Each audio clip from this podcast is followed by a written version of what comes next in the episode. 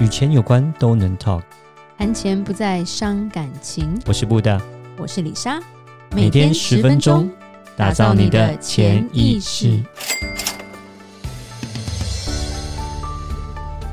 打造你的潜意识，告诉你理财专家不说的那些事。大家好，我是主持人布大，我是布大人生与职场的好搭档李莎。布大，是你有听过锤子法则吗？没有，这是什么？共推亚法则，就是一直就黑道的那种，没有啦。美国还蛮常 DIY 的啊，我是觉得 OK 啦，就是拿锤子，我觉得很正常啦。哦，对，对啦，那只是对，对那个锤子法则，锤子就很简单，就是敲东西而已。我是不知道说，哎、欸，这个怎么可以连接到跟钱有关？这倒是蛮特别的。其实它锤子法则，它讲的很简单，它就是说，如果你有的就只是一个锤子。那么所有东西都看起来像是一个钉子，锤子拿来干嘛？打钉子。对。然后其实他说这是一个心理学家亚伯拉罕马斯洛提出来的，然后才衍生出所谓的锤子法则。所以他的意思就是说，如果假设你刚刚提到了你自己是一根锤子，然后呢，你看所有人都是钉子，所以你的就是。一直看到他就是想要打他，是这样吗？应该是说，哎、欸，这这跟暴力没有关系哈，这跟黑道也没有关系。我们今天要讲的是说，其实人在面对问题时，就会倾向使用自己最擅长的方法来解决。嗯，所以这件事情就会落入一个所谓的专业陷阱。所有事情都是用你的方式来处理，都用同样的方式做，那就变成说，可能你刚刚讲专业陷阱，就是你可能会少考虑到一些东西。然后考虑到一些别人的想法，对，然后被落入在这个专业陷阱里面。对，这个专业陷阱就变成是一个呃专业经验的包袱。嗯，对，就是有时候你已经很习惯，就是这件事情就是这样做，所以你的思考会僵化。嗯，所以你通常就不会全面的看问题，因为你觉得我太熟了，这个就是这样子。嗯，那反而有时候其实有些领域就会变成说，哎。刚进来的外行，或者是经验没有这么多的，反而看到的比较多。嗯，举一个例来说，大家都知道阿里巴巴吧？对。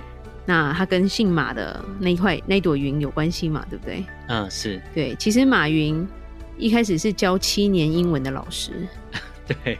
但是他现在是中国电商巨头，虽然最近不太好，嗯，对，但是就是说这个创始人很很妙，像 Airbnb 不是也是很厉害的一个创新吗？对，但他其实本身是一个艺术家。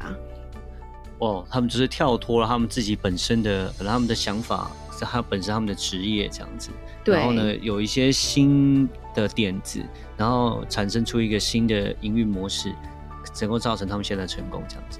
对，就有点像是说，他们其实有不同的经验，所以当他们在做一个新的事情的时候，也许他们看的东西会比别人还要广。哎、欸，这倒是真的，这倒是真的。对，那有点像是说，哎，有些公司很愿意高价去请顾问，对不对？嗯哼。顾问不是就是问顾问这些角色，而且顾问通常就是一张嘴，但是很贵。嗯。主要原因就是因为顾问可以跳脱。可以跳脱现在里面的这个状况，然后用不同的思维模式，然后用一个广度去看出他需要解决的问题。嗯，okay. 对，所以大公司都会有顾问。嗯，那中小企业为什么大不了？因为他们就一直觉得啊，我都做这么多年了，我很厉害啊，都是我啊，所以请顾问很贵，我不要。是，他们就是锤子。OK，OK，、okay. 锤子又没自动化，所以就只能当中小企业。嗯，对。对，当然有没有讲说哦什么百分之百的对绝对啦，对，只是说如果你过分依赖的话，然后或看待问题的方式，其实有点像是说，哎，软体开发者他们都喜欢用习惯的语言来写程式嘛，嗯哼，对，那他们就容易忽视更适合的新语言，嗯嗯，对，那就像说医生可能也只做他习惯的治疗方式，对，然后会忽略他不熟悉或者是更适合更新的疗法。主要也是说，我们要提醒自己，其实我们要时时的充实自己吧。要 very open-minded，就是你要真的是能够接受多方的意见、多元的意见，然后不要说只是一股脑的，就是钻牛角尖，就是一直用原来的方式在做事情这样子。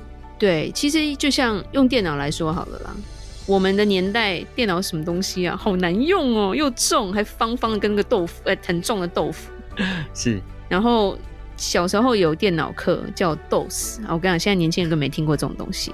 对，我们制作人应该也不知道什么是 DOS。对，然后就是全部都是好像乱码那种那边打，然后老师就教你要这样打才会出现什么。我真的觉得我小时候那那时候真的很痛苦，因为我从头到尾不知道在干嘛。嗯，结果很快速的这个东西就没有人记得。对，我也不需要记得，就还好我没有记得。你不要这样讲，我上次还看新闻啊，呃，现在新一代的一些小朋友，对他们使用过电脑跟使用过手机的比例，但手机的比例已经远远超过电脑了。对，对他们来说，电脑也是个陌生的东西。对，他们就习惯手机跟平板。其实手机就是电脑啦。对啊，他们反而用电脑打字打的比较慢，他们用手机啊、平板打字打的快很多，这样子。像我儿子就是，他说我平板打字打很快。我觉得他没有，他没有觉得他用电脑打字比较快这样子。真的，嗯、真的，最多是 laptop 吧，desktop 也很少人用了啦。对对，我想回到这个主题哈，我在想说，我我是觉得说。其实也是一个，真的是另外一个提醒，就是第一个我们刚刚提到就是 open minded 嘛，对不对？所以说其实要真的是要多元多方的呃接受意见这样子。然后呢，再来是我们讲人生不停的学习，就真的是要一直去看，有一些看一些是、呃、不一样的东西，看看是否有一些创新这样子。对，有有没有在这里面其实很容易就是。会被看得出来。譬如说，其实我举一个我们这一行最最主要的一些例子，有些人可能一毕业就进金融业了，嗯哼，所以他到我们这个年纪，哇，那个。真的是十几年的经历，好长好长好长。嗯、可是真的说真的，他其他人情世故或者是其他的事情都不懂的时候，他就会变成一个锤子。嗯，因为他就觉得啊，钱拿来就定存啊，或者钱拿来我就卖保险啊，因为他就是卖，他只能卖保险嘛。对。那变成他没有办法站在客户的立场，帮他做一个比较全面性的一个思考之后，给他很多很多的选择。嗯，对。所以有时候。很多人说哦，他经验很多。我说经验很多，先看他有没有功力吧。对啊，因为经验就像我们有时候讲，你那个时间久，不表示你做的比别人好。那甚至是说一些会计师好了，呃，我们也遇过会计师一直以来可能只报一种税嘛，嗯，所以其实有新的税法出来，他根本没有时间去管，因为那不干他的事。所以反而是一些诶比较再年轻一点，或者是说。呃，比较活泼、比较 open-minded 的一些会计师，他们会愿意去吸收一些新的知识，所以他们能做到的，就会变成说，他们的客人就是越来越大，因为越大的客人的需求是越广的。这边提到，就是说，可能我们之前也提到过了，就是我觉得是增加一个人的广度，其实也是蛮重要的。然后，可能我想这个东西也可能跟一些呃新的趋势，像现在目前一些呃高科技产业一些大公司，其实他们现在蛮。喜欢就是他们的员工是有一个广度在的，对，所以他们其实他们现在是很喜欢这种所谓的呃，就是整合性的一个人才，就是说可以把不同的部门啊，或是不同的方向把它整合在一起，这样子跨领域的人才。其实我觉得这个也是可能在这个垂直法则里面也是有点相关性的在里面，这样子其实可以提醒我们说，呃，当你增加你的广度的时候，当你看的面向是不同的时候，那。就是说，你可以激起的一些火花，或者说你可以，呃，可能因为可以这样子的方式，可以创造出更不一样的，呃，或者是我们讲生意模式啦，或者说更不一样的一些商业模式啦，然后从中间就是说，能够让公司能够更有一个爆发性的成长。对，因为其实现在时代过得很快，所以你只要。不学习，你很容易就会被淘汰了。然后我举一个美国的例子，就有一个短语音的串流平台叫做 Quibi，你有听过吗？这个我没有。对，但是你知道它的创办人是迪士尼前集团主席 Jeffrey，然后他 Jeffrey 他的 last name 念不出来，然后跟另外一个曾经当过 eBay 跟 HP 的执行长叫做 Meg Whitman，Whitman，他们两个一起创了这一个平台，想要打市场。然后这两个人都超屌的啊，你不觉得听起来都超屌的吗？对，很厉害。结果他们想要做一个短视频，然后在去年的四月推出的。OK，首日下载量只有三十万次，我听都没听过。对，比一个 YouTuber 还少，没有比一个有名的 YouTuber 还少。OK，对，那。二零一九年十一月，Disney Plus 上线第一天是四百万次下载量，嗯，所以它只有它的七点五 percent，嗯，那他那时候他们说他们的目标是挑战 Netflix，听都没听过的东西要挑战 Netflix 啊？真的吗？他现在还在吗？呃，不知道。但是我想，这这两个人他们在投这个公司的时候，他们拿到非常多的 funding 哦，嗯、哼。基本上募集了 Disney、Sony、华纳、米高梅、BBC、阿里巴巴所有，然后还有十七点五亿美元的资金哎，嗯，去做这个 Quibi。OK。对，但是我觉得就是后来分析，就是说他们的成功经验最后变成他们的阻碍，因为他们就是锤子，他们就觉得我没有失败，就可能我我我这么厉害了，所以我的这个想法一定是对的。嗯，反而他们忽略了这个是一个新市场，短视频是一个其实是一个新市场对他们来说，然后这个领域的知识其实他会需要一些新的看法，一些广度的看法，嗯，然后或者是你找的人是需要更懂这一块的。那有时候他们可能就是自己做，照自己的想法做，然后也没有去真的去懂得你的目标。其实你的目标族群其实是年轻人，嗯，没有老人在在 subscribe Netflix 的啦，他们还在第四台啦，除非年轻人就就小孩帮他弄啊。对，Netflix 不知道什么东西啦，同意，可能还不会按。嘿，这这转我要看五五五十台啊，怎么转啊？其实没有这个台数，你就点那个节目就好了。可以可以理解，是是。可是他没有想过说，哎、欸，年轻人现在已经有 Netflix 了，嗯哼，已经有 YouTube 了，对，已经有 TikTok 了，对，然后又有 Disney Plus 在美国，对，他为什么还需要你这个 Quibi 这个和服务呢？你你你完全没有去研究你的。的 competitor 就是竞争对手，然后也没做出一个为什么我比你强的一个方案，就因为仅仅是我以前是前主席，Disney 的前主席，就然后因为你有人脉，你募到这么多钱，然后做出一个就是只有三十万人 下载的一个，就我觉得这就是一个垂直法则最经典的例子，嗯，因为都是大咖，是。对，那其实我觉得转型很重要，这样做别的事情，就像说，为什么它要叫垂直法则？嗯，我们每一个人如果呃，像像我们在美国啦，很多东西都 DIY 啦，对，所以我的工具箱不会只有一个锤子，那是吧？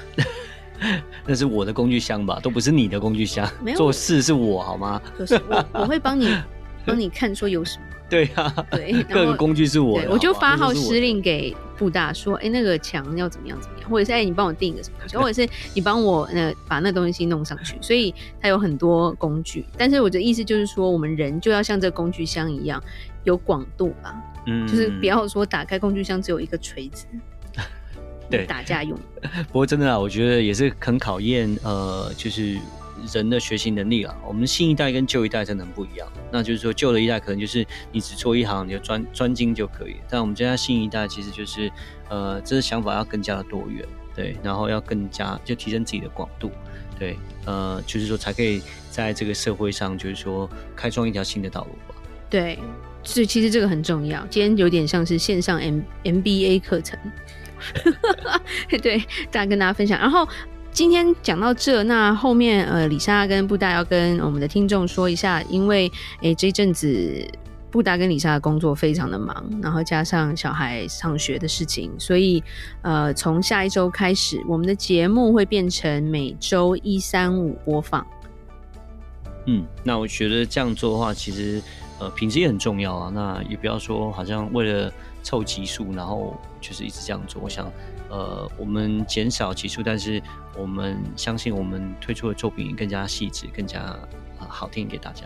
对，就是希望说，因为我们在仅有的时间，我们希望还是能够保持这个品质在啦，就是可以提供大家更好的资讯。那也希望大家继续支持。对，如果说你礼拜二没事，那就回去听我们之前的节目，是吧？是对，我们会努力那个尽量让自己不要那么忙。对，其实忙对我们也是好事。对，嗯嗯嗯。那如果你们有任何建议的话，还是可以寄信或私讯给我们。譬如说，你想要听呃偏于哪一方面的呃主题啊，或者是你觉得哪一部分可以改进，或者是给我们一些鼓励跟支持，我们都非常的欢迎。嗯，对，好，那我们今天就讲到这边，记得到我们脸书的粉丝专业丰盛财务金融给我们按个赞哦。如果任何关于理财的问题，欢迎留言或寄信给我们。打造你的潜意识，让你谈钱不再伤感情。我是李莎，我是布达，我们下次见，拜拜。拜拜。